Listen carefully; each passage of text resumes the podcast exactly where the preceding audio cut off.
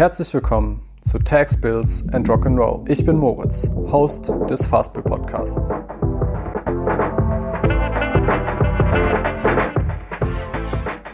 Mein erster Gast ist Barbara Lampel. Wir sprechen über Empathie in der Finanzbranche, über AI, die Frauen benachteiligt, über Autismus und vieles mehr.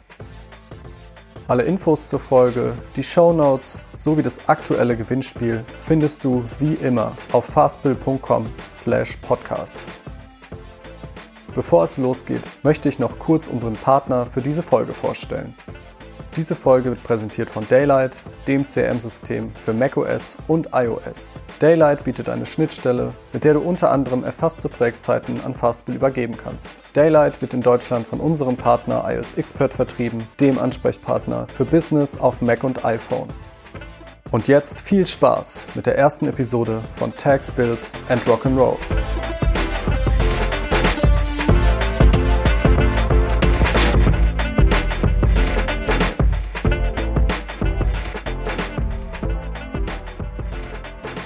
Ich freue mich sehr, dass du heute hier bist, Barbara. Du kommst ursprünglich aus München, wohnst mittlerweile schon relativ lange in Köln, haben wir vorhin schon drüber, kurz drüber gesprochen.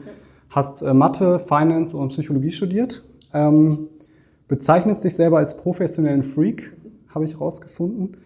Und hast auch schon einen eigenen Karnevalsverein gegründet ähm, und machst irgendwie ganz viele erfolgreiche Projekte. Deswegen am besten stellst du dich vielleicht einmal nochmal selber ähm, kurz vor. Ja, der professionelle Freak ist ein verliehener Titel. Irgendwann hat ein Kollege mal, wir hatten uns relativ frisch kennengelernt, der so, ja, also das ist ja schon irgendwie so, was du so machst, das ist ja so, ja, Kind redet mit mir, ja, so professioneller Freak-Style. Also daher kommt dieser Titel. Die meisten können es besser ein bisschen zuordnen. Das hat sich irgendwann eingebürgert, mich als Verhaltensmathematikerin zu bezeichnen, weil das sicherlich all das zusammenfasst, was ich am meisten tue. Es ist das harte Mathematische, das dann eben die psychologische Seite, das der Verhaltenswissenschaften hineinbringt, also Motivation und ähnliches interessiert mich eher weniger. Und das führt eben in zigtausend Geschichten von verschiedenen Companies, die ich über die Jahre gegründet habe, als auch der Schwerpunkt, den ich heute mache. Beziehungsweise der ist gar nicht so sehr der Schwerpunkt von heute, es ist eher so eine Fokussierung auf das, was früher nicht machbar gewesen ist. Weil die Data Science, so wie wir sie heute rechnen können, haben wir, als ich das mal studiert habe, in der Theorie uns überlegt. Aber die Hardware-Seite war einfach noch nicht da. Und das ja. sind so sicherlich so die drei, die zwei größten Punkte, die dann so zusammenkommen. Strategien zu entwickeln, auch basierend auf menschlichem Verhalten und immer mehr diese Sachen dann eben auch mit der harten Data-Seite zu kombinieren. Da ich eben ein Ursprungskind des Finanzmarktes bin und da mal ursprünglich eingestiegen bin, sind das so die drei großen Sachen, die zusammenkommen. Was heißt das denn ganz konkret? Also ich habe ganz viele Sachen irgendwie rausgefunden. Äh, Projekt Rosa Einhörner. Mhm. Ähm, du bist, glaube ich, die, die Circle-Führerin von Lean-In hier in, in Köln. Ähm, warst auch, glaube ich, dafür in San Francisco. Dein Steckenpferd ist ja, glaube ich, äh, Empathetic Business. Mhm. Machst Sales-Trainings, gibst Gründungs- und Finanzworkshops. Business Lunch veranstaltest du, glaube ich, in Köln. Also wirklich alles Mögliche. Was ist aktuell so der Fokus? Ich glaube, es ist leichter, den Fokus zu erklären, dadurch, dass sich meine Klientel ein bisschen unterscheidet von dem, was man immer so denken könnte, was der klassische Consultant macht. Die klassische Unternehmensberatung ist sicherlich eher verankert in irgendwie beraten mal den Mittelstand. Das mache ich auch, aber ich habe eine sehr spezielle Klientel. Ich sage mal, das sind meine One-Man- und One-Woman-Super-Shows. Ungefähr bis zehn Mitarbeiter ist dann das immer noch. Das sind einfach Kleinstunternehmer, die wenn man Strategien für Sales oder Business Development entwickelt, extrem schnell umsetzen können und mal für mich eben wichtig ist, dass ich sehe, dass die Strategien funktionieren. Und darunter fallen dann solche Geschichten wie Projekt Rosa Einhörner. Darunter fällt eben auch, ich bin ein großer Freund von, lass uns doch bitte offline treffen und dafür veranstalte ich dann so offene Formate wie den Business Lunch, wo einfach jeder dazukommen kann, der irgendwie Lust hat, nicht alleine Mittag zu essen. Ja, Lean In ist ein großer Teil. Ich habe den allerersten Circle damals in Deutschland gegründet und bin auch immer noch die Lean in Deutschland Chefin. Dafür war ich eben gerade in San Francisco, also Köln als auch Deutschland und München und noch so ein paar mehr. Am Ende des Tages gibt es noch einen großen Teil, der von außen gar nicht so stark sichtbar ist, der jetzt wieder stärker sichtbar wird. Ich habe seit einiger Zeit, jetzt auch schon fast drei Jahren, Lehraufträge für Data Science und diese Sachen jetzt eben halt auch wirklich sozusagen beide Seiten wieder miteinander zu kombinieren und auch da ist der Mittelstand in Zukunft wieder stärker eingebunden, die in dem Bereich eben zu unterstützen. Dass man diesen ganzen Sachen eben mit Daten, Marketing, Sales-Daten, Business Development, Development. Insbesondere, wenn es eben nicht um den klassischen Bereich von Software as a Service oder sowas geht, sondern um die Dienstleistungen, die einfach wirklich mehr Anspruch dahinter haben oder die ich halt einfach auch zu einem höheren Preis platzieren muss. Da ähm, ist der zweite große Teil der Firma sozusagen verankert von Empathic Business. Genau. Ich würde gerne mal einsteigen ein bisschen konkreter bei dem Thema, dass du dich ja auch selber als, oder nicht als Empath bezeichnest, aber du bist ein Empath. Ja. Ähm, wenn, also das ist ja, glaube ich, dann eher die richtige Formulierung.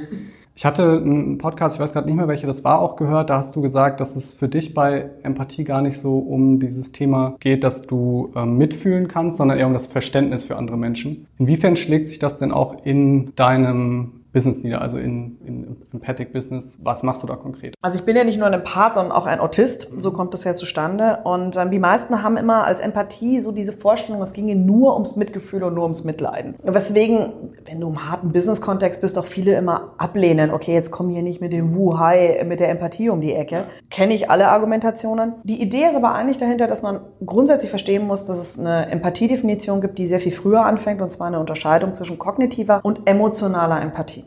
Die emotionale Empathie ist das, was wir alles irgendwie kennen. Mitgefühl und die schlimmste Form, so hart es jetzt mal klingt, das Mitleiden. Und was es auf der anderen Seite geht, ist aber eben, und damit arbeite ich extrem viel und meine Kunden auch sehr viel, ist eben eine kognitive Empathie. Das heißt, ich muss nicht einen Schmerz haben, aber ich kann deinen Schmerz zum Beispiel, wenn du dir das Knie angehauen hast, verstehen, weil ich habe mir wahrscheinlich auch schon mal das Knie angehauen. Oder eine generelle Konstruktion auf eben einer kognitiven Ebene.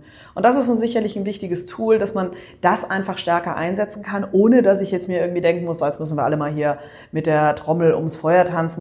Kognitive Empathie ist sicherlich eines der wichtigsten Dinge. Teile davon finden sich in so klassischen Methoden auch wie im agilen Arbeiten, im Design Thinking.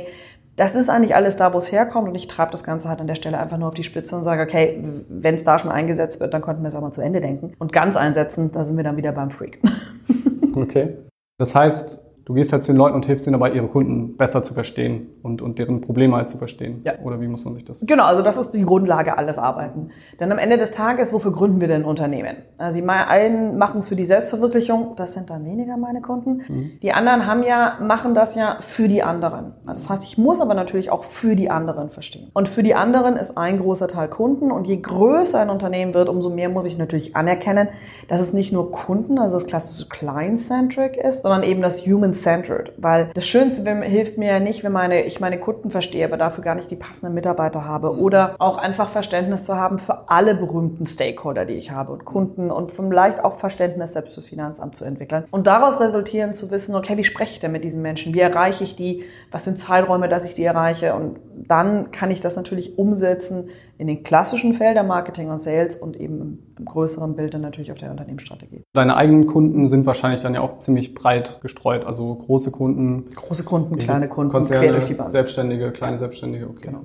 Was ich ziemlich spannend fand, war auch ein Interview, was du bei Holvi gegeben mhm. hast. Mhm. Da hast du gesagt, dass du der festen Überzeugung bist, dass es langfristig keine Businessmodelle mehr gibt, die ohne Empathie auskommen. Also davon bin ich auch überzeugt und das fand ich auch sehr spannend, weil wir waren letzte Woche, war das glaube ich, auf so einem Growth Marketing Summit hier in Frankfurt und da war halt auch ein Speaker, der hat halt auch gesagt, ähm, es gab jetzt ganz lange so eine, so eine produktzentrische Phase und er meinte, jetzt kommen wir halt in die Phase, wo, wo der Kunde halt im, Mittelfeld, äh, im Mittelpunkt steht. Er hat halt gesagt, USP ist tot, es gibt nicht mehr ein Ding, in dem ich als Unternehmen gut sein muss, sondern ich muss halt halt in allen, muss ich richtig gut sein. Gehst du, wenn du so eine Beratung machst, auch so tief rein, sage ich mal, dass du dir alle Bereiche und, und jedes, jedes einzelne Detail anguckst und, und da auch konkrete Handlungsanweisungen oder irgendwas in der, in der Richtung halt vorgibst? Oder ist es eher so Top-Level, okay, erstmal so Probleme aufzeigen? Also wie tief gehst du da rein und, und wie sieht sowas vielleicht typischerweise aus? Oder um es vielleicht ein bisschen runterzubrechen, wie schaffst du es dann, die Empathie in, die, in das Unternehmen zu tragen, egal ob das jetzt ein großes oder ein kleines ist? Ich würde sagen, es kommt so ein bisschen drauf an. In der klassischen, die meisten steigen ein, entweder haben sie eben Podcast gehört oder du machst irgendwie dann wirklich mal so ein High-Top-Level, irgendwie einen Vortrag, damit sie überhaupt irgendwie ein Verständnis dafür haben. Ja, ich bin, für, wie gesagt, ich stehe hinter dieser Aussage, es kann keine Geschäftsmodelle in Zukunft mehr geben ohne Empathie,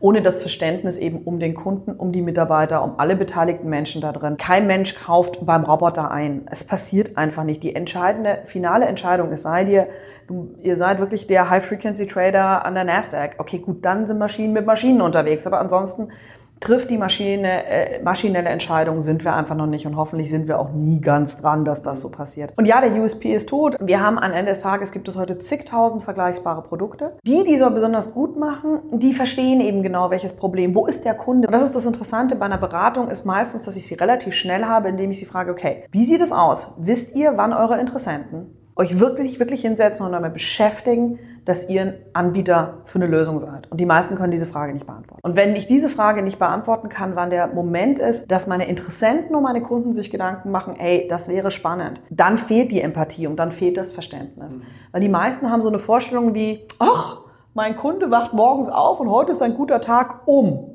Kein Kunde wacht morgens auf und denkt sich, heute ist ein guter Tag um. Ja außer ich bin Kaffeeröster, dann habe ich Chancen. Ne? Aber selbst dann wird's eng. Mhm. Und das ist genauso dieses, wenn ich, ich muss die Fragen beantworten können, wann macht der Kunde das? Wie, wie, wie sieht das aus? Wann beschäftigt er sich mit uns?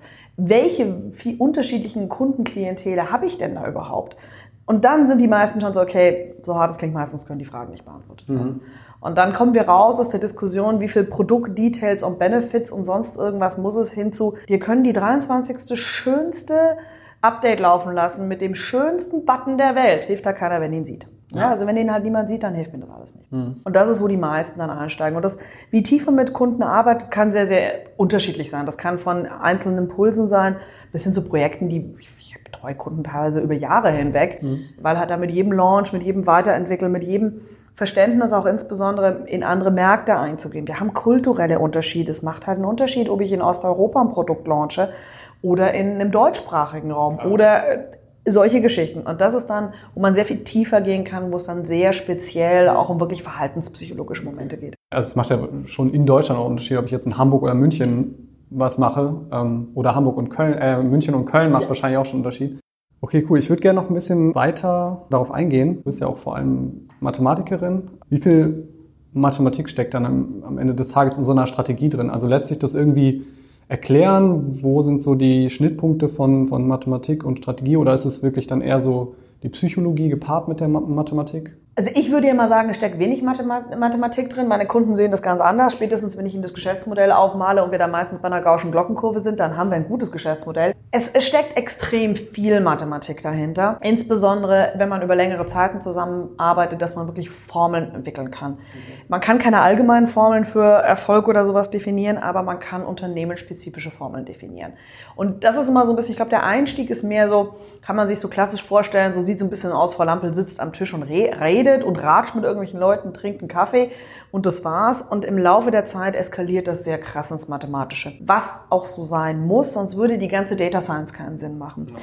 Denn ich kann ja nicht ohne eine Data Science ist, am Ende des Tages ist es Mathematik, dann kommt ja auch erst die Statistik eigentlich ins Spiel. Und wenn wir das nicht vorher abbilden könnten, dann, dann kann ich Fragen nicht beantworten. Mhm. Und deswegen, der Einstieg ist meistens sehr psychologisch. Die meisten sind sehr überrascht, dass es extrem wenig BWL drin hat. Liegt daran, dass ich halt einfach kein BWL studiert habe. Also ich habe zwar ganz viel Mikro, Makro, aber ganz Horror. Ähm, also deswegen ist es sehr, sehr psychologisch geprägt. Es ist sehr, es ist sehr businesslastig geprägt und eskaliert dann immer mehr ins Mathematische. Am Anfang sieht man die Mathematik halt einfach nur nicht. Aber vom, wer mit mir mal zusammengearbeitet hat, weiß, wie strukturiert ganz bestimmte Dinge ablaufen. Und da kann man die Mathematiker jetzt ja. leider nicht leugnen. Okay. Aber also, wenn du jetzt Formel sagst, kann man sich das vorstellen wie so eine typische Formel, also wahrscheinlich deutlich komplexer, aber wie jetzt aus der Schule. So ein bisschen, bisschen länger, ein bisschen komplexer. Ja, so ein bisschen, so ein bisschen. Ja, mehr so, meistens sind es mehr Integralformeln, eine verkettete ja. Form. Wir haben ja viele Moving Parts, also mehr so partielle Differentialgleichungen. Aber klar, das ist ein Teil davon. Also ich meine, wenn wir uns überlegen, dass die Formel für einen Google PageRank und einen Google SEO-Algorithmus ist eine mathematische Formel. Ja? Also ich meine, da gibt es ein hartes Paper drüber, über das, was ich auch in dem diversen Pro-Seminar gelernt habe. Das ist Mathematik, was dahinter steckt. Und ja, kann man sich so ein bisschen wie in der Schule vorstellen, wobei man das eben ähm, also man muss jetzt nicht Mathematiker sein, um mir zusammenzuarbeiten, sondern es ist eben halt eine Eskalationsstufe im positiven Sinne, wenn man auf dieses Level kommt. Wenn man auf dieses Level kommen will, heißt dann wirklich, dass das quasi der, der ideale Zustand ist, dass man so weit, weil es steckt ja, ne, wenn ich jetzt aus meinem Unternehmen eine Formel machen kann, da steckt ja erstmal ganz viel Vereinfachung drin, weil man muss es ja irgendwie erstmal alles entwirren und runterbrechen. Das heißt, das ist dann wirklich so, so der ideale Zustand, den man, den man erreichen kann, wenn man jetzt mit dir langfristig zusammenarbeitet und intensiv zusammenarbeitet. Genau, das ist ein langfristiger Zustand. Davor haben wir, einfach weil ich ganz viele Einzelteile ja neu zusammen zerlegen muss. Mhm. Ähm, das ist so ein bisschen, sieht es, man kann sich das so ein bisschen, was die meisten eher kennen, sind ja so die berühmten Prozessoptimierungen.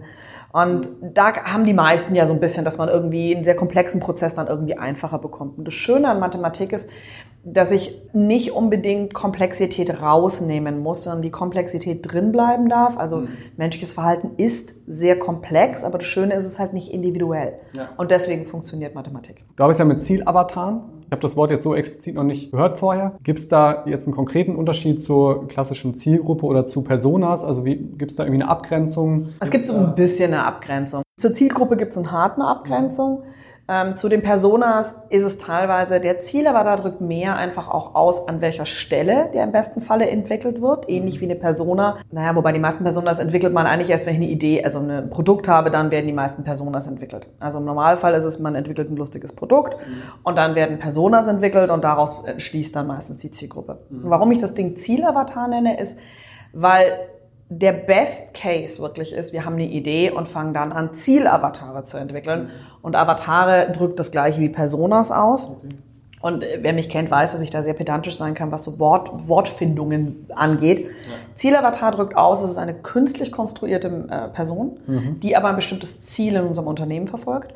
Von den methodischen Ansätzen ist es ein bisschen anders, als man das klassischerweise macht bei der Personaentwicklung. Mhm. Und ganz anders als die Zielgruppe, denn die Zielgruppe ist immer unscharf. Die ja. Zielgruppe ist zwischen 35 und 40. Ein Zielavatar hat nur ein Alter. Kein Mensch von uns ist 35 und 40, sondern ist halt dann 38 ja. oder sowas. Das ist der Unterschied, der dahinter steht. Und von der Methodik her wollte ich eben eine Abgrenzung zur Persona haben, weil die meisten Personas ähm, mit klassischen Design Thinking Methoden entwickelt werden. Mhm. Der Zielavatar ist an der Stelle in ein bisschen anders aufgesetzt. Und deswegen wollte ich diese Abgrenzung drin haben. Das heißt, also wenn, wenn ich jetzt hingehen würde und, und sagen würde, okay, ich möchte jetzt irgendwie ein Produkt oder eine Dienstleistung irgendwas machen halt, mich selbstständig machen, wäre für dich ein Best Practice zu sagen, du hast eine Idee und bevor jetzt irgendwas umgesetzt wird, setz dich erstmal hin, ne, definier irgendwie ein oder mehrere Zielavatare, je nachdem, wie, wie komplex es ist oder wo du hin willst.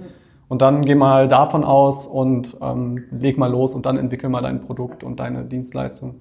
Was ja auch total sinnvoll ist, weil wenn ich nicht weiß, für wen das ist, was soll ich dann eigentlich entwickeln? So deswegen. Ähm, Im Produktdevelopment wird am meisten Geld verbrannt. Ähm, die kleinen Unternehmen verbrennen es an der Faktor Zeit, die großen Unternehmen am Faktor Zeit und Geld. Grundsätzlich, weil, und das ist immer so ein bisschen, äh, am Ende des Tages ist mein Job teilweise einfach nur Ordnung und Reihenfolge in etwas hineinzubekommen. Das heißt, häufig werden Dinge gemacht, aber an der falschen Stelle, zu spät, mal zu früh und eben so eine, ich habe eine Idee, ich wickle einen Zielavatar und dann ruhig auch so ein bisschen Startup-Weekend-Style rausgehen, mit Leuten mal die Idee präsentieren. Mhm weil dann passiert mir auch nicht, dass ich das Produkt pitche, sondern nur die Idee. Ne? Ja. Das heißt, ich kriege auch besseres Feedback. Und schon kann ich damit arbeiten und habe einen sehr, sehr schnellen Prozess. Die meisten von uns entwickeln ein Produkt, dann überlegen wir, an wen verkaufen wir das. Dann entwickeln welche Personas, die meistens nur ganze Gruppen sind und wundern uns komisch, dass die Menschheit irgendwie immer noch nicht morgens aufgewacht ist und auf uns gewartet hat. Ja, das ist mir jetzt vor allem aufgefallen, weil ich das zuletzt irgendwie in so einer Product Hunt Twitter Bubble irgendwie mitbekommen ja. habe, dass da irgendwie teilweise eine Diskussion war von wegen, okay Leute, ihr müsst mal alle aufhören, coole Produkte zu entwickeln, die niemand benutzt. Dann gibt's halt weniger Produkte, die niemand benutzt, aber dafür gibt's noch bessere Produkte, die Leute halt benutzen. Das ist ja so ein bisschen dann eigentlich das, was, was du auch gerade meintest. Was ist denn, also vielleicht geht das jetzt schon zu tief rein, weil das was ist, was du eigentlich in, in Workshops und Beratungen machst, aber wie gehe ich, wie entwickle ich denn meinen Zielavatar? Also du hast jetzt gerade schon gesagt, okay, einfach wenn man eine Idee hat, einfach mal rausgehen, Leute fragen. Immer gut. Ähm, hey, würdest du das kaufen oder würdest du in meinen Workshop kommen, wenn ich über X erzählen würde? Gibt's noch irgendwie Ansätze oder, oder ne, vor allem, wenn ich vielleicht ein Unternehmen schon ein bisschen größer bin oder kleines bisschen größer? Also die erste Sache ist immer eine Idee pitchen. Ähm, eine Idee pitchen ist, dass ich niemanden fragen würde, würdest du in meinen Workshop kommen? Sondern fragen würde, pass auf, das und das Thema, beschäftigt dich das? Hast du schon mal, hast du diese Herausforderungen? Beschäftigt dich dieses Thema? Hast du darüber schon mal nachgedacht? Dann kriege ich eine ehrlichere Antwort als, würdest du in meinen Workshop kommen? Das ist so tief im Prozess, ja. dass ich denke so, wer bist du und was möchtest du von mir? Ja, das stimmt. Das ist ja eigentlich wieder das Prinzip, das ich verkaufe dir was und... Genau, da bin ich schon bei der Produktebene und ich weiß ja noch gar nicht, ob meine Idee, und das meine ich mit immer erstmal, ich weiß noch gar nicht, ob meine Idee als Workshop, als Buch oder vielleicht als Software nachher funktionieren soll, weil die Kunden denken über das nach, aber die würden nie in einen Workshop kommen, würden aber alle ein Buch kaufen. Hm? Also meine Idee versus auch, was ich, wie ich nachher das Produkt packe, sind ein Riesenunterschied. Okay. Mit was arbeiten wir im Zielavatar-Workshop? Mit kognitiver Empathie. Ähm, es gibt eine Idee, also Normalfall, wenn man Profiling betreiben will, Achtung, böses Wort, was wir alle schon mal irgendwie mitbekommen haben, wir machen das jetzt mal ein bisschen richtiger, dann fange ich an, möglichst viele Datenpunkte über Menschen zu sammeln, möglichst über einen langen Zeitraum hinweg, um ein Profil eines Menschen erstellen zu können. Mhm. So. Was wir im Zielavatar-Workshop oder in der Zielavatar-Entwicklung machen, ist es genau umgekehrt zu machen.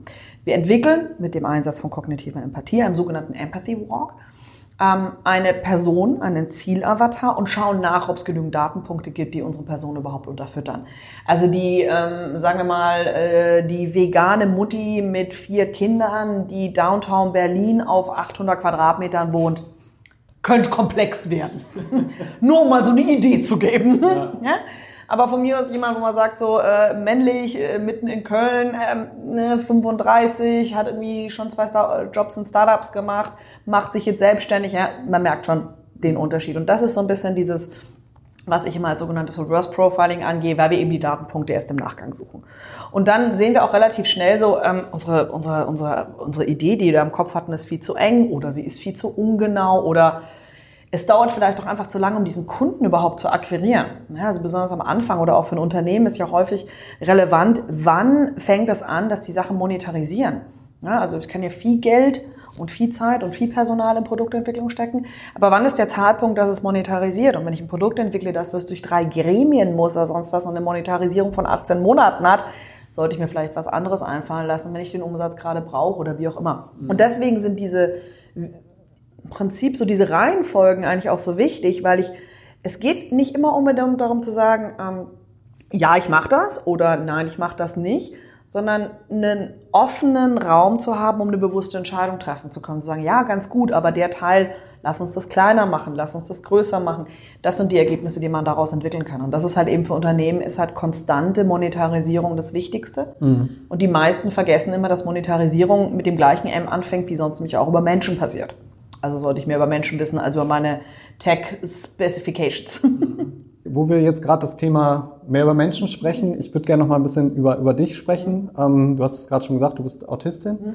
Ähm, du hast auch vorhin in einem, ich habe vorhin noch einen Podcast gehört, dass du gesagt, dein erfolgreichster Blogartikel, ich weiß jetzt gerade nicht mehr genau den Titel, aber... Ich bin ein, ein Part und ein Autist und sie so.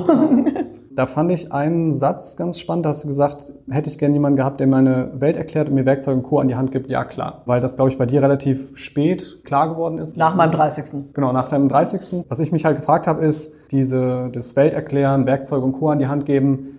Ne, als ich mich mit dir dann beschäftigt habe, habe ich so ein bisschen gedacht, okay, das ist ja eigentlich das, was du jetzt machst. Also, dass du halt rausgehst und ja, Leuten die Welt erklärst. Als Mathematikerin, als Finanzkennerin, als eine der einflussreichsten Fintech-Frauen ähm, laut CloudScore ist es, glaube ich. Ähm, und auch als Psychologin. Also du gehst ja eigentlich raus, sagst, okay, hier, ich habe die Werkzeuge oder ich beherrsche die Werkzeuge und kenne die Werkzeuge halt für meinen Bereich, der für sehr viele Leute sehr komplex ist. Ich erkläre euch das jetzt mal. Ist das, also war das so ein Antrieb, dass du immer gedacht hast, okay, irgendwie haben mir so ein bisschen die Werkzeuge und die Erklärung gefehlt oder war das, also ist das einfach so passiert quasi im Sinne von? Also ich könnte jetzt natürlich als gute Strategin behaupten, das war der grundsätzliche Plan von Anfang an, eiskalt gelogen.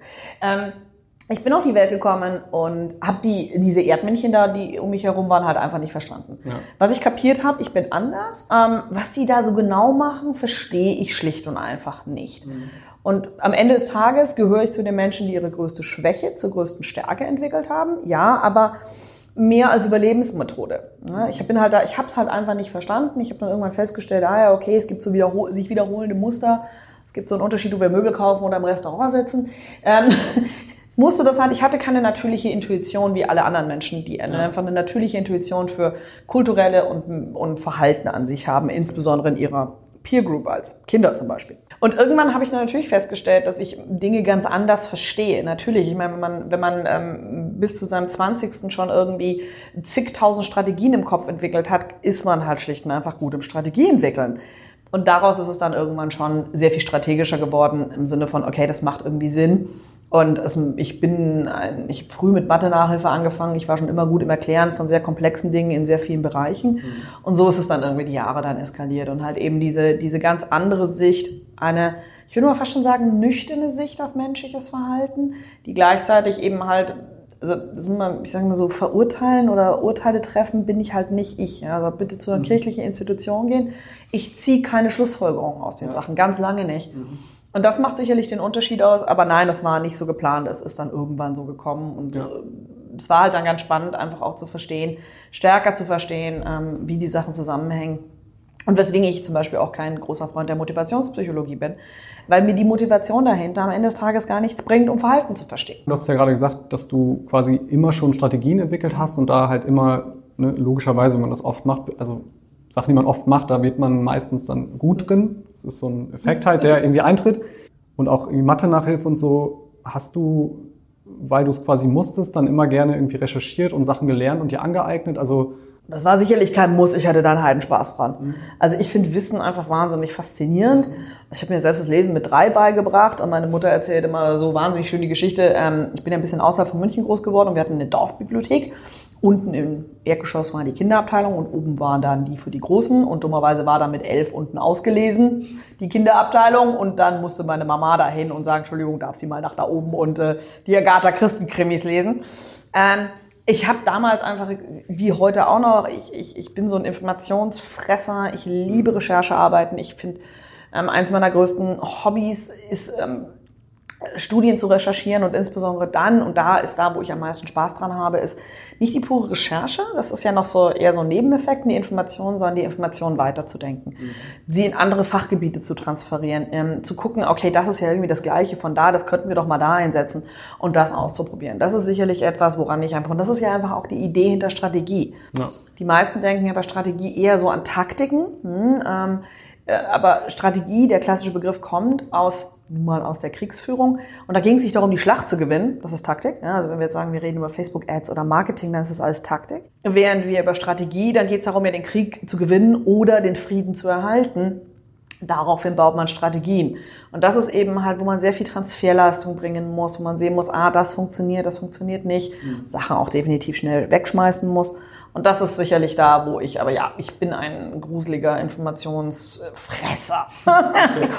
Ich fand das nämlich, also ich habe vor zwei Wochen oder so, glaube ich, ähm, also ich glaube kurz bevor Mario, mhm. unser Fastbill CTO, den Kontakt hergestellt hat, kurz vorher habe ich nämlich irgendwie zufällig ähm, eine Serie angefangen, die heißt Atypical. Da mhm. geht's, ähm, ich weiß nicht, ob du die kennst, da geht's halt um einen Autisten in der Hauptrolle sozusagen und der recherchiert quasi permanent die ganze Zeit, weil das, was du gerade beschrieben hast, ähm, die anderen sind alle anders. Ähm, und ähm, er muss halt ja erstmal dann immer rausfinden, wie das funktioniert. Und da er das halt, was auch wieder, was du gerade gesagt hast, intuitiv nicht hinbekommt, muss er halt ähm, googelt er halt die ganze Zeit und fragt alle Leute. Das ist sicherlich, wenn, wenn Autisten, also Autismus ist ja eine Spektrumsstörung, mhm. also wo ich den Begriff schon Störung schon nicht mag, ich mag mein Gehirn.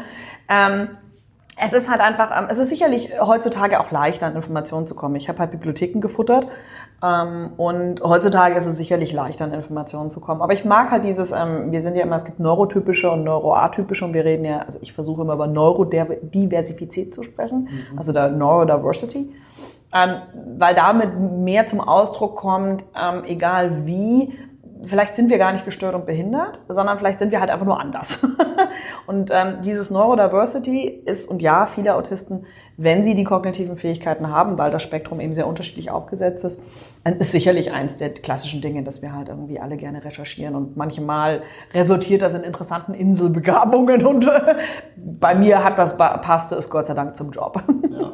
Dieses klassische Bild von Autismus, ich sage jetzt einmal mal, das klassische Bild kommt ja auch durch irgendwie Sachen wie Rainman oder ja. sowas halt zustande. Ja, Autisten sind männlich in großen Teil, das stimmt schon auch. Okay. Es werden mehr Männer diagnostiziert als Frauen. Okay. Das ist eine sehr männliche Störung, ja. Und natürlich sitzen wir alle wippend in der Ecke, klar. Easy, bitte. Also ganz klar. Also ich meine, falls es ihr jetzt hier nicht sehen könnt, weil es ein Podcast ist. Wir nehmen den gerade in der Ecke auf. Ja, klar. Natürlich. Eine letzte Frage habe ich noch hm? zu dem Thema, dann ähm, würde ich gleich gerne äh, über was anderes reden. Hast du, ich meine, es wurde ja erst sehr spät diagnostiziert oder ist das erst sehr spät irgendwie festgestellt. Hast du irgendwelche Hürden gehabt, sage ich mal, wo du jetzt sagen würdest, die hat ein Mensch, der, der keinen Autismus hat, der hat halt solche Hürden nicht. Du hast es gerade schon angesprochen, aber ganz konkret auf Unternehmertum oder Selbstständigkeit bezogen. Also ich glaube, auf Unternehmertum und Selbstständigkeit bezogen witzigerweise nicht, was aber mit meinem Stressmuster zu tun hat. Mein Stressmuster ist emotional getriggert und Business ist für mich nicht sonderlich, also jetzt nicht emotional, deswegen arbeite ich mit kognitiver Empathie. Mhm. Ähm, aber Stress im Job ist für mich einfach kein Stress. Also das ist mal so, das ist glaube ich so, äh, da habe ich irgendwie Glück gehabt. Mhm. Ähm, was ich bis heute nicht kann, ist flirten. Also viel Spaß, ich werde es nicht mitbekommen, selbst nach all den Jahren. Ich bin schon schneller geworden. Ich kapiere es jetzt meistens so eine Dreiviertelstunde später. Früher hat es ein Jahr gedauert, kein Witz. Ja, ich habe den in, in, dem Podcast gehört. Das genau. Ist ein bisschen schwierig. Ja. Ähm, Klar, es gab viele Hürden, die ich hatte den äh, andersrum gesagt. Ich habe Glück gehabt, dass meine Eltern ein für mich sehr sehr gutes Umfeld geschaffen haben, dass ganz bestimmte Hürden nicht unbedingt aufgetaucht sind und ich auch eine, eine, eine, eine Unterstützung erfahren habe, die vielleicht andere Leute nicht haben und damit gingen viele Dinge ähm, schon einfacher. Aber klar, ich hatte Hürden dadurch, dass ich es auch nicht wusste. Ähm, ich habe Komorbiditäten entwickelt. Das sind so die Nebenschauplätze, die man zu einer Hauptdiagnostik hat. Und das können von Depressionen bis bei mir hin zu harten körperlichen Erscheinungen. Ich hatte drei Bandscheibenvorfälle und gelähmtes rechtes Bein. Was sicherlich eine, un, eine undiagnostizierte Autismus mit Komorbiditäten garantiert mit verursacht hat. Also da hat's, ähm, Rücken hat ja immer eine hohe Psychosomatik mit dabei. Hier kann ich ganz laut hier schreiben, bei mir ganz krass ja. gewesen. Ähm, und natürlich auch zum Beispiel, ähm, klar habe ich Hürden in, ähm, selbst heute noch, dass ähm, zum Beispiel, wenn das Stresslevel bei mir hoch wird, werde ich sehr stoisch. Das ist aber total unweiblich. Das heißt, viele dieser Sachen ähm, erfülle ich weibliche Verhaltensklischees nicht. Und das führt zu sehr interessanten und teilweise auch auf der anderen Seite auch sehr negativen Auswirkungen, weil natürlich dann bestimmte Dinge nicht passieren. Wie gesagt, der lustigste Fall ist dann beim Flirten, dass halt da bestimmte weibliche Kommunikation nicht von mir kommt. Aber das kann, das ist, wenn man dann, ähm, es gab einen sehr krassen Fall mal, ähm, da hatte das äh, sehr harte Konsequenzen, dass dann irgendwann ähm, bei einem Gerichtsverfahren ich gesagt, Entschuldigung, soll ich meinen Autistenattest bringen, weil sie jetzt mich irgendwie falsch einschätzen oder sowas. Das kann schon sehr, sehr krass werden. Ähm, also deswegen ja, ich sehe das heute als das, was es ist, ähm, aber es macht es nicht immer unbedingt leichter. Aber heute, ich sehe es immer relativ entspannt zwischenzeitlich. Das ist jetzt tatsächlich auch eine ganz gute Überleitung, sage ich jetzt mal. Ich würde gerne nochmal über das ganze Thema du als Frau in der Finanzbranche reden. Das wird ja dann wahrscheinlich auch noch ein bisschen verstärkt dadurch, was durch das, was du jetzt gerade gesagt hast. Also du bist als Frau schon mal in dieser Männerdomäne. Plus dann zeigst du auch nicht, ich sage jetzt mal typisch weibliches Verhalten, was vielleicht auch die jetzt einfach mal ein paar Unterstellungen, was vielleicht die Bosse auch, sage ich mal, in dem Bereich eher gewohnt sind, ne, dass die Frauen sich auch weiblich verhalten. Also erstmal, wie war das überhaupt als, als Frau? Also du hast ja in der Finanzbranche auch angefangen oder bist schon lange dabei. Was, was waren da so typische Hürden? Also ich würde sagen, der Vorteil war so ein bisschen dadurch, dass ich ähm, Chefs hatte, die meistens einen eher technischen Background haben und ähm, ich sag heute noch, es fällt mir zehnmal leichter, mich mit einem CTO hinzusetzen, als mit einem Chief of Marketing, so ungefähr. Die denken immer, ich habe Kommunikation studiert, sehr lustig. Ähm, ist es sicherlich immer so gewesen, ja, das war so ein, so ein, so ein ich habe halt nicht den Verhaltenskodex erfüllt, mhm. ähm, weil dann halt eben, also ich meine, ich habe in einem Bereich angefangen, Asset Management, High Net Worth Individuals, größer als 50 Millionen liquide Assets. Da ist die Frauenquote ungefähr bei 1%. Das heißt, exotischer ging's nicht. Das führte dann zur Veranstaltung, guten Morgen, Frau Lampel, guten Morgen, sehr geehrte Herren. Da ich halt einfach bei 250 Mann das einzige weibliche Wesen war. Ähm, dadurch, dass das dann so männlich geprägt war, waren die irritiert und haben wieder vergessen, dass ich nicht dem Klischee entspreche und damit war das gut. Irgendwann war das aber natürlich, führte das zu Konfusionen, weil ja dann natürlich ganz bestimmte Dinge irgendwie von meiner Seite aus entweder nicht gekommen sind oder gekommen sind, die eben halt nicht in ihr klassisches Weltbild hineingepasst haben. Das heißt, wenn jemand sehr technisch und das nicht interessiert hat, hat das gut funktioniert. Aber über die Jahre im Laufe der Zeit, also als Berufseinstieg war das noch gar nicht so relevant. Da war man ja eh frisch und so irgendwie lustig. Im Laufe der Zeit war das dann schon anders, weil dann natürlich ist man irgendwann auf einem bestimmten Level, wo man ja selbst irgendwo eine bestimmte Position, eine bestimmte Führungskraftrolle hat und dann fällt es stärker auf. Dann mhm. fällt es stärker auf, dass eben halt ganz bestimmte, ich habe zum Beispiel ein nicht indirektes Kommunikationsverhalten, also nur als Erklärung, Frauen haben ein dominant indirektes Kommunikationsverhalten. Männer ein direktes Kommunikationsverhalten. Heißt, Männer erst das Resultat und dann vielleicht den Prozess. Kennt jede Frau, die mit einem Mann schon mal zusammen war, man erzählt das Problem, will nur drüber lösen und kriegt schon eine Lösung, da ist man noch nicht fertig mit dem Reden. Sorgt für interessante Komplikationen. Das ist aber typisch weibliches Verhalten, nämlich ganz lange, das Ergebnis kommt zum Schluss.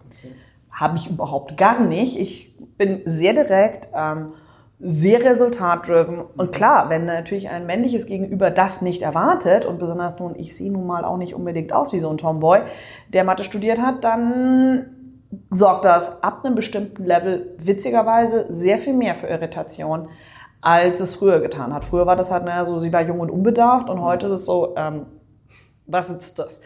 Ja. Auf der anderen Seite, ähm, nicht umsonst engagiere ich mich mit Lean In und Co es ist ja, also es soll jetzt nicht falsch klingen, das sind natürlich ganz im Gegenteil. Ich hatte immer großartige Männer, die mich supportet haben. Ansonsten wäre ich auch nie da, wo ich heute wäre. Mhm.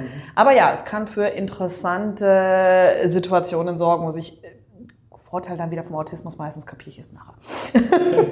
Was du gerade meintest, dass du halt auch so bist, Problemlösung oder, oder direkt zum Resultat halt ist ja wahrscheinlich aber eigentlich auf der anderen Seite auch in der Finanzbranche nicht unbedingt hinderlich, weil es geht ja immer eigentlich letztendlich darum, es geht ja nicht darum, irgendwas kommt da jetzt zwischen, Weil es gibt ja auch bei, bei Zahlen, es gibt dann halt 0 oder 1, also Wahrheit oder, oder, oder halt nicht die Wahrheit sozusagen. Also im Business war es sicherlich besser für mich, dass ich immer sehr direkt und gerade raus und sonst irgendwas in dieses Resultat driven hat mir den Einstieg am Ende des Tages natürlich auch erleichtert. Ne? Ja. Also weil man da im positiven Sinne mit einem weiblichen Verhalten gebrochen hat, muss ich gedacht habe, okay, lustigerweise wurde dann daraus geschlossen, dass ich ja sonst nicht so bin. Das ist dann irgendwie, also das ist dann, wo man denkt, so, das ist mir mal typisch, als Frau, man kann es irgendwie nie richtig machen. Mhm. Weil wenn man so ist, dann ist man ja garantiert nur im Job so und nicht im Privat. Also das ist dann, wo man sich so denkt, so, das sind auch so Dinge, wo wahrscheinlich kein Mann nachvollziehen kann. Aber mir immer so, egal wie wir was machen, wir machen es irgendwann immer falsch. Aber das hat äh, definitiv, ähm, hat das die Businesswelt, das ganze Finanzen, den ganzen Tech-Bereich, alles sehr, sehr viel erleichtert. Ähm, du hast gerade Lean-In schon angesprochen. Ich kenne Lean-In nur als Buch von ähm, Sheryl Sandberg, ja. heißt sie, glaube ich. Kannst du vielleicht mal einfach erklären, was das ist? Was macht ihr da? Ich glaube, ganz grob könnte man sagen, dass ihr Frauen unterstützt? Nicht nur. Also okay. fangen wir vorne an. Ja. Ähm, Lean-In ist das Buch, was Sheryl Sandberg geschrieben hat, mit der gleichzeitigen Idee, damals wäre ja cool, wenn wir 1000 Circle initiieren könnten. Ähm, wir haben jetzt ähm, bei der Lean-In Global Conference in Palo Alto die 40.000 Circle geknackt. Okay. Also um nur um so eine Idee von der Größenordnung zu bekommen. Ja. Die Idee ist entstanden, Lean-In ist im Deutschen gibt es nicht ein ganz sauberes Begriff dafür, weil reinhängen, durchhalten, das ist bei uns ein bisschen undeutlich. Ja. Die Idee war, sie hat ihre eigene Geschichte aufgeschrieben und wo sie sich selbst eben eigentlich selbst im Weg gestanden hat. Und zu sagen, Mädels, macht das nicht die gleichen Fehler, die wir alle schon gemacht haben. Die Idee ist ein großer Teil von ihnen, ja. Also Frauen dabei zu unterstützen, dass sie eben halt nicht die klassischen Fehler machen, die teilweise wir alle gemacht haben oder ähm, ja, ein anderes, das eigene Verhalten an der Stelle jetzt nicht zu vermännlichen, aber halt nicht auch nicht die gleichen Fehler zu machen. Mhm. Das ist der eine Teil. Der andere Teil ist aber definitiv, was wir als Lean in Together, ähm, wir sind ein inklusives Netzwerk. Das heißt, wir möchten die Männer mit am Tisch haben. Wir möchten alle äh, ethnischen, neurodiversen, sonst irgendwas so inklusiv wie nur irgendwie sein. Mhm. Denn am Ende des Tages haben 50 Prozent, die keine Minority sind, also keine Minderheit sind, von Frauen schon ein Problem. Man stelle sich vor, es wird noch schlimmer, wenn man dann noch irgendwie einen afrikanischen, einen asiatischen oder was auch immer irgendwie einen schrägen Hintergrund hat.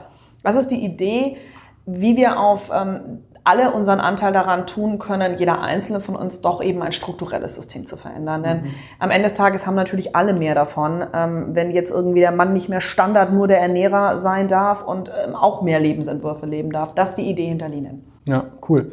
Du hast gerade schon gesagt, strukturelles Problem. Was glaubst du denn einmal außer ich nenne es jetzt einfach mal Dialog oder ähm, halt alle, ne, mit allen Leuten an, an den Tisch setzen und auch vor allem auch Leute aufklären und vielleicht auch Männern zeigen, hey, Elternzeit jetzt zum Beispiel ähm, ist auch einfach eine geile Idee eigentlich. Also ich würde das auch sofort machen. Glaubst du, dass sowas wie, wie zum Beispiel eine Frauenquote hilft oder bist du? Also ich bin nicht grundsätzlich pro Quote, aber ich weiß, dass wir in der Verzweiflung auf nichts anderes zurückgreifen werden. Also ich meine, dass ich bin kein grundsätzlicher Mensch von pro Quote, wobei ich grundsätzlich halt nicht von jemand bin, der Menschen gerne Dinge verbietet, also oder sie zwingt. Ja. Klar, ein großer Teil ist Dialog. Ähm, ich werde meinen Mentor, den ich mit 16 für ein Praktikum in den USA hatte, nie vergessen. Und zwar war das schon der Mentor von meinem Vater. Und ich durfte dann mein allererstes ähm, Vorstandsmeeting mitgehen und 16. Natürlich nur als Nebendran-Sitzer, aber als welche Gedanken macht man sich, okay, was muss ich vorbereiten? Soll ich irgendwas sagen? Gibt es irgendwie, was ich tun darf und nicht tun darf? Und dann kommt natürlich eine Frage, die kein Mann nachvollziehen wird. Wie lang soll der Rock sein? Haare zu oder auf? Welcher Lippenstift? Ja das, diesen Gesichtsausdruck werde ich meinen Lebtag nicht vergessen, dass der natürlich noch, damit bestimmt schon auch Ende 50, Anfang 60, natürlich noch nie drüber nachgedacht hat.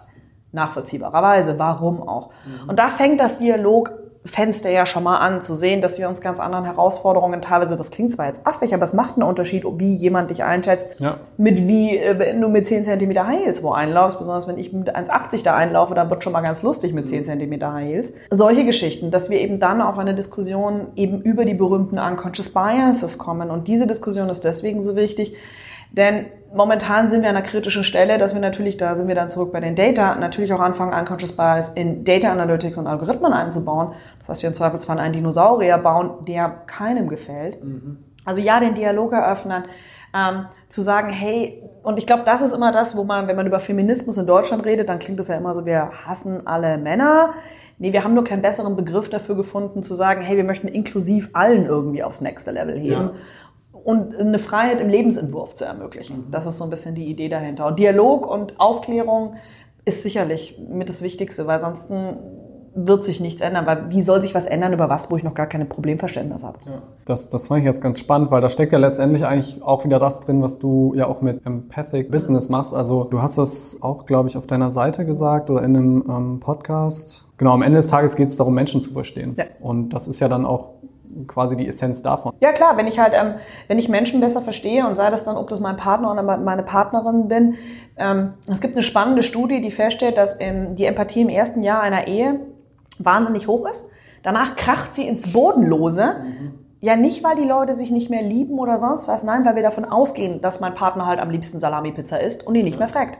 Also das ist so ein normaler Effekt, den wir dahinter haben. Und die erste Chance ist, wenn ich verstehe, wenn ich Einblick in die Welten von anderen bekomme.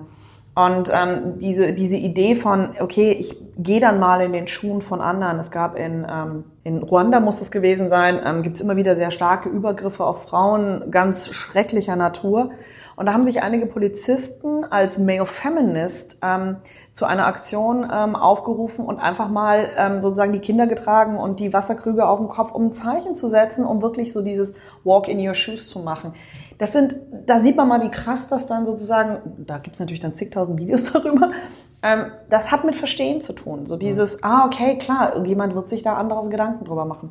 Und dann schließt sich der Kreis wieder, dass je besser ich die anderen verstehe, interessanterweise der Effekt, ich verdiene damit mehr Geld passiert. Spannende, komische Korrelation.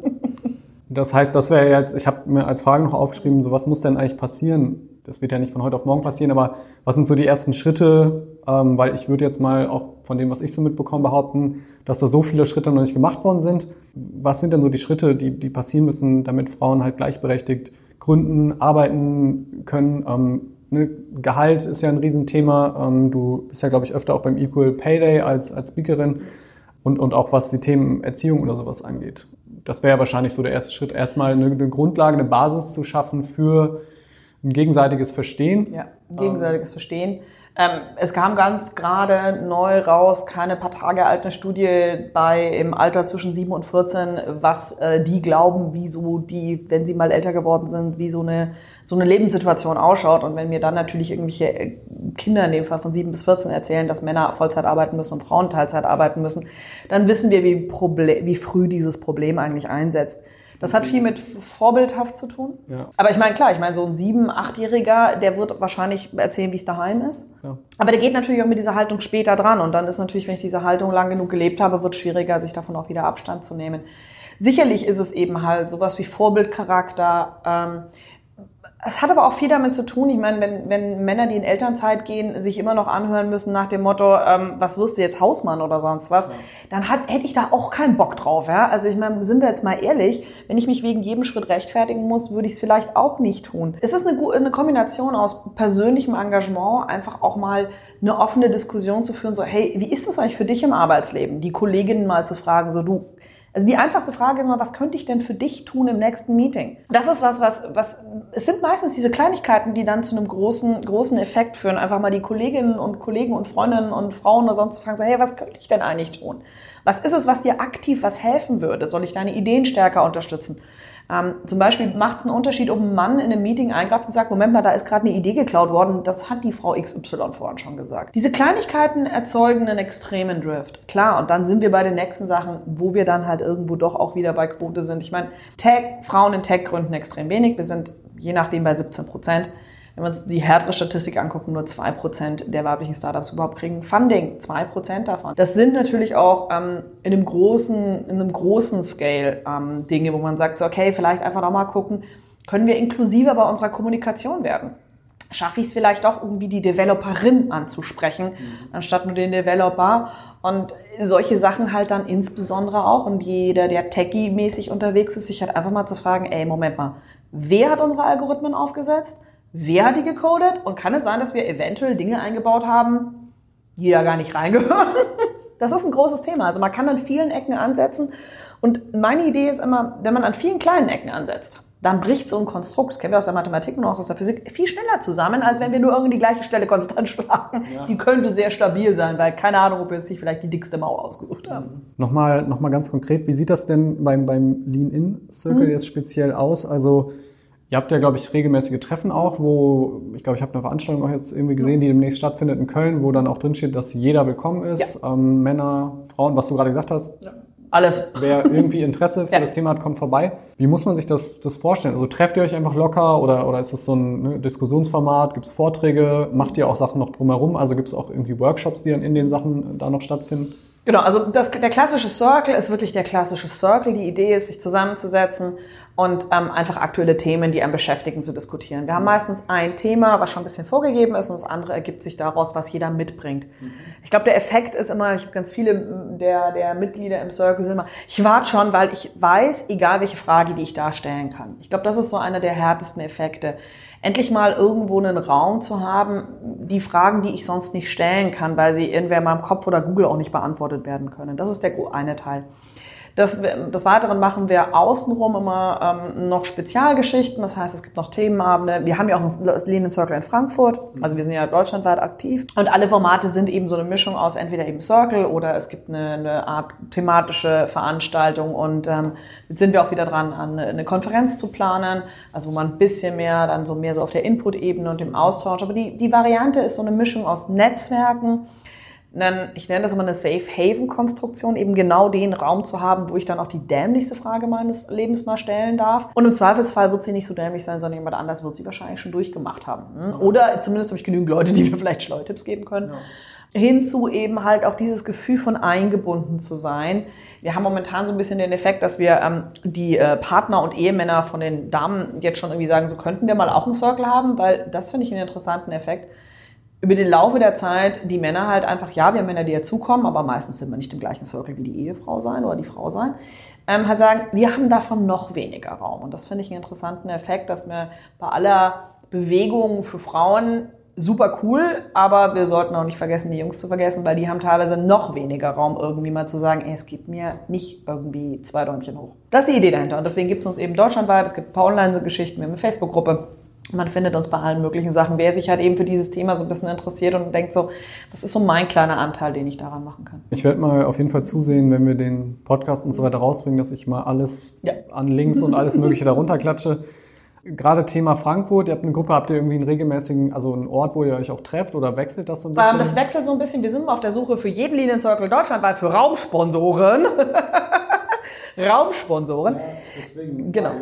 Also deswegen, aber wir haben, ähm, ähm, also Großstädte haben alle einen Circle und ähm, aber wie immer solche Sachen, wir sind alle ehrenamtlich dabei, das ist ehrenamtliches Engagement. Deswegen sind die Circle auch gratis. Also wir versuchen alle Circle, soweit es geht, bis auf die Konferenzen sonst was gratis zu halten oder wenn zu einem sehr geringen Preis. Wir wollen inklusive sein. Ähm, wir haben deswegen auch so Projekte angestoßen, die ganzen englischen Unterlagen jetzt ins Deutsche zu bekommen, weil wir auch wissen, dass halt für manche momentan sind wir, das klingt ein bisschen weiß privilegiert akademisch, weil natürlich bei uns das Englisch sattelfest ist, um neue Circus zu initiieren. Die Idee soll aber natürlich sein, dass es für alle inklusiv ist. Das heißt, wir müssen es auch einfach endlich mal ins Deutsche mhm. bringen. Das ist ein europäisches Problem, das wir gerade angehen. Das ist aber Inklusion, die zu Ende gedacht werden muss. Ja? Also ich meine, ich hätte gerne zum Beispiel irgendwie ein paar Krankenschwestern oder sonst was, wo ich mir denke, da wäre der, der Bedarf noch viel größer. Mhm. Die fühlen sich wahrscheinlich aber im Englischen, ich weiß es konkret, nicht so sattelfest und deswegen haben sie keinen Circle. Da ist Inklusion schon wieder zu Ende. Ja. Also deswegen, nein, einfach gucken und wie gesagt, wer das Projekt spannend findet, wir sind wirklich offen für von Sponsorships, Partnerships, Raumsponsoren, meldet uns gerne, meldet euch gerne bei mir. Ähm, und ich stelle zu den Circles vor Ort oder auch zu, ähm, zum Headquarters immer gerne Kontakte her. Wir sind da offen für alles. Cool. Wir sind immer äh, auf der Suche nach Sachen, die, wir haben eine ganz coole Enterprise, die kann ich gleich nochmal zeigen. Da finden auch regelmäßig Sachen statt, Developer-Meetups, ähm, auch verschiedene Sachen, da kriegt man bestimmt mal was hin. Ich möchte gerne nochmal auf das Finanzthema ein bisschen eingehen. Du ähm, hast ja auch Finance studiert, hast ganz lange in dem Bereich gearbeitet. Ich habe jetzt auf deiner Facebook-Seite ein Video gesehen, was du, glaube ich, Freitag gemacht hast. Am 13.10. gibst du einen Finanzworkshop in Köln. Du hattest, glaube ich, 2009 das schon mal geplant. Der letzten auch, gegeben. genau, durchgeführt. Dann ist es anscheinend neun Jahre eingeschlafen. War da kein Bedarf oder, also Bedarf ja wahrscheinlich schon, aber ist es keiner gekommen oder hast du irgendwie gemerkt? Da können wir alle Themen zusammenfassen. Denn mein Kunde, in dem Fall bevorzugt weiblich Kundin, ist eben morgens halt nicht aufgewacht und hat sich überlegt, es wäre ein gutes Thema, meine private Finanzsituation anzugehen. Okay. Und bei aller Arbeit, die ich mich auf den Kopf gestellt habe, mit den Füßen gewackelt habe, habe ich sie auch nicht dazu bekommen, beziehungsweise irgendwann gesagt, der Weg ist so lange, dass ich damit Geld verdienen könnte. Entweder mache ich es als Hobby, äh, ehrenamtlich oder nicht mehr. So, Frauen und Finanzen ist ein sehr komplexes Thema, denn wenn Frauen, wir sind an dem Move zwischenzeitlich, dass die meisten Frauen Gott sei Dank um ihr Gehalt verhandeln, aber dass sie sich um ihre echte Finanz- und Investmentanlage kümmern, ist immer noch ein Riesenthema. Mhm. Das geht so weit, dass selbstständige Frauen zum Beispiel 30 Prozent weniger verdienen als selbstständige Männer.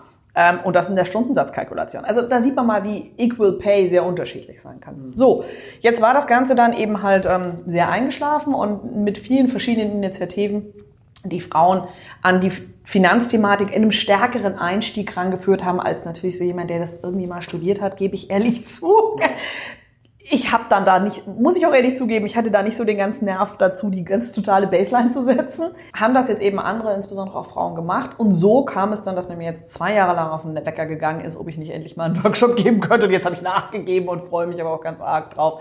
Ähm, auch da, wir sind da, ich bin da wieder inklusiver ein bisschen, wo ich sage, so, natürlich sind die Männer auch herzlich bekommen. Aber natürlich ist der Schwerpunkt einfach Frauen, Finanzen, Investment-Thematik, einfach so dieses nächste, Zwischenzeitlich gibt es eben ein wahnsinnig großes Feld an Einstiegsmöglichkeiten, so dass man eben mal versteht, was ein Depot und mhm. was so ETFs und irgendwie, wie man so mal die eigene Finanzlage in den Griff bekommt. Und der Workshop setzt eben dann da, wo dann mein Spaß eigentlich auch, sind wir ehrlich, ein bisschen okay. mehr anfängt. Genau. Du hast ja jetzt schon gesagt, richtet sich eher, eher an Frauen, einfach weil da die, der Bedarf quasi größer ist.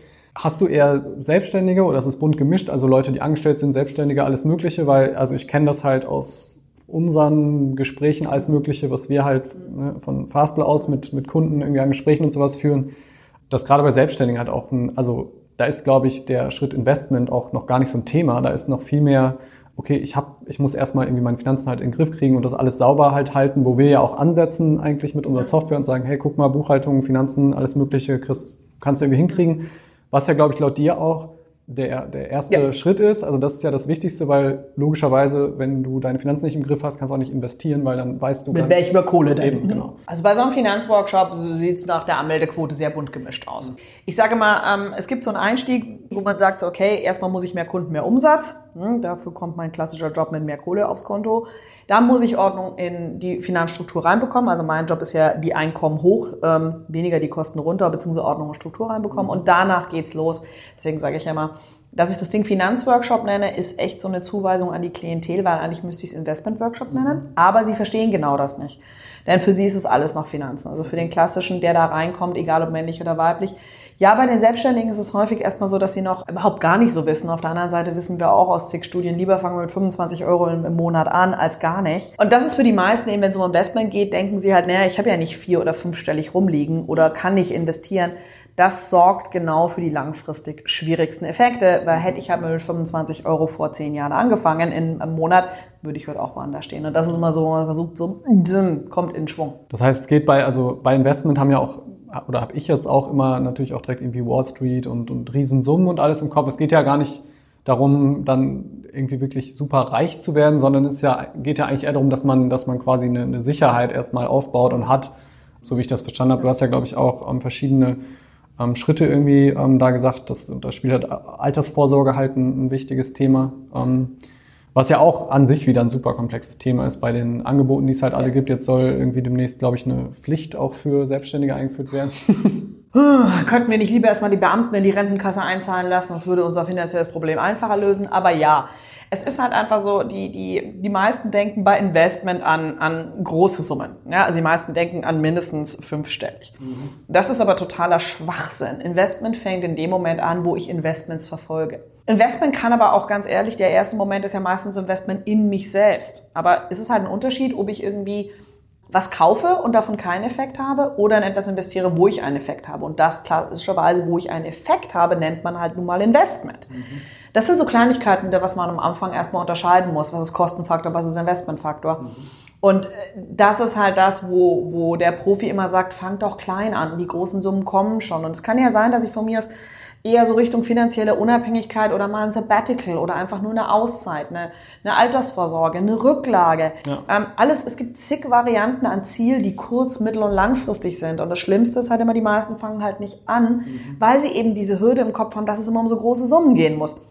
Die großen Summen entstehen aber aus kleinen Summen. Na, so wie alles im Leben ist, sind die kleinen Schritte und die kleinen Entscheidungen, die zum großen Effekt führen. Ja. Und bei Finanzen und Investment ist das eben halt nochmal den Tacken komplexer. Ich glaube auch, wenn, wenn da halt viel mehr ähm, Aufklärung und, und Wissen halt ähm, geschaffen werden würde und transferiert werden würde, gäbe es wahrscheinlich auch weniger ne, einfach so, so Sachen wie Angst. Ja. Weil es gab irgendwie in, in einer Zeit vor ein paar Monaten oder vor ein paar Wochen auch so eine Artikelreihe, da ging es halt, haben halt Selbstständige geschildert, wie ungern sie in Urlaub fahren, weil sie einfach Angst haben, dass, dass sie halt Geld verlieren, also ganz konkret ähm, und dass die Rücklagen halt hinterher weg sind. Wie hast du das denn hinbekommen? Oder, oder hast du das Problem nicht, weil du dich quasi mit Finanzen auskennst, weil du daherkommst? Also war das für dich nie ein Thema? Doch, doch. Ich habe ja ein ordentliches Fuck-up hingelegt. Ich bin ja ein Proud Owner of the T-Shirt. Ich kenne das, kann das völlig nachvollziehen. Also wie gesagt, ich habe eine GmbH, durften wir auch mal einen vorsorglichen Insolvenzantrag einreichen.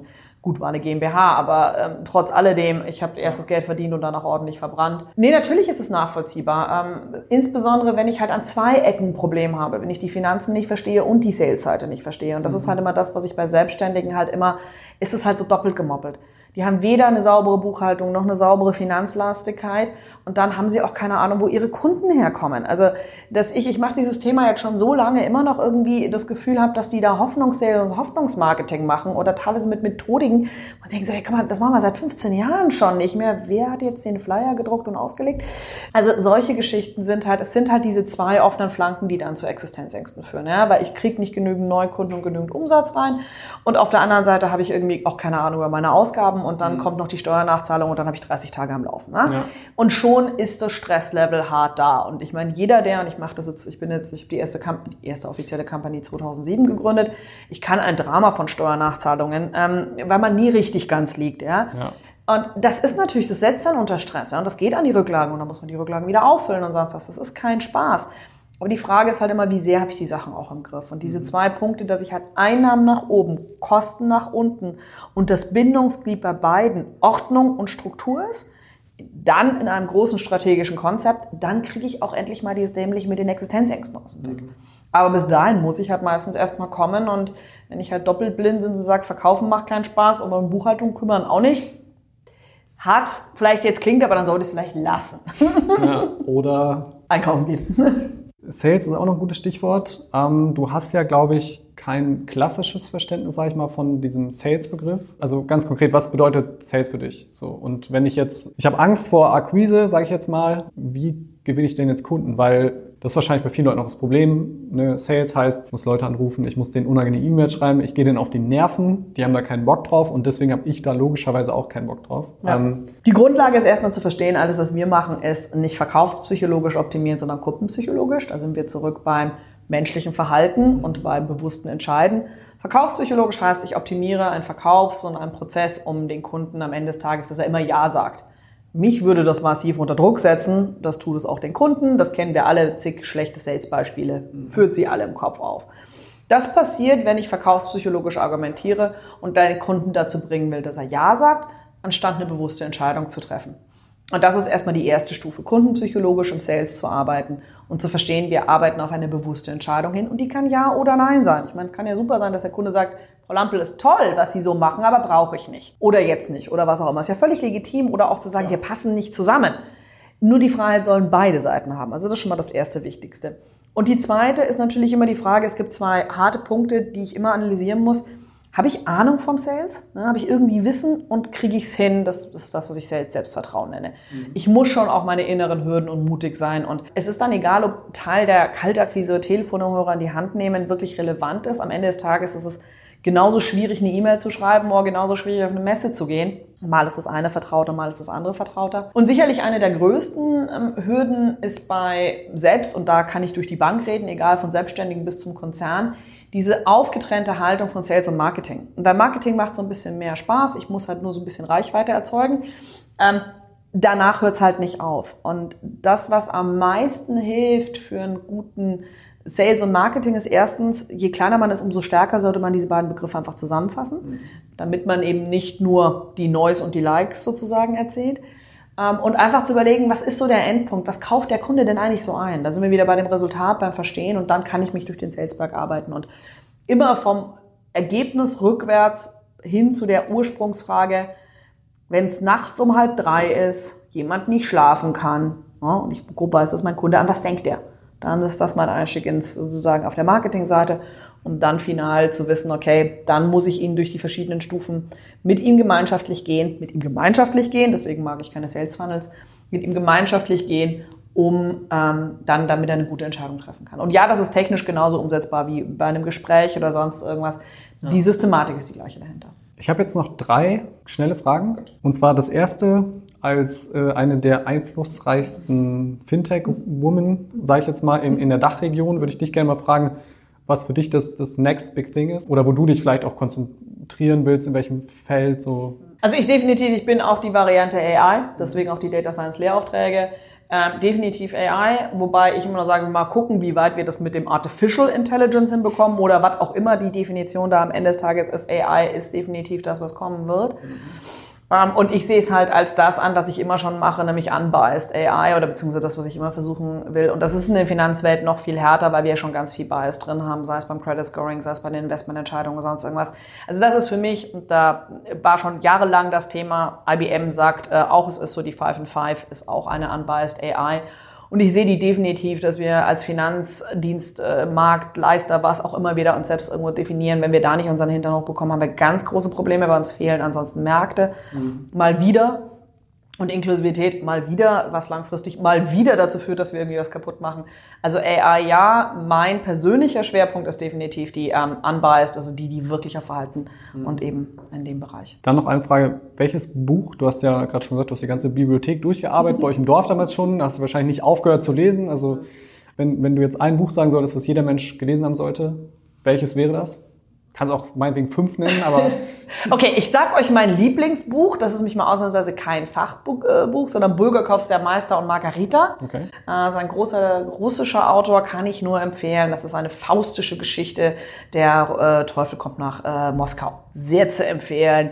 Hochpsychologisch, hochgroßartig gestrickt.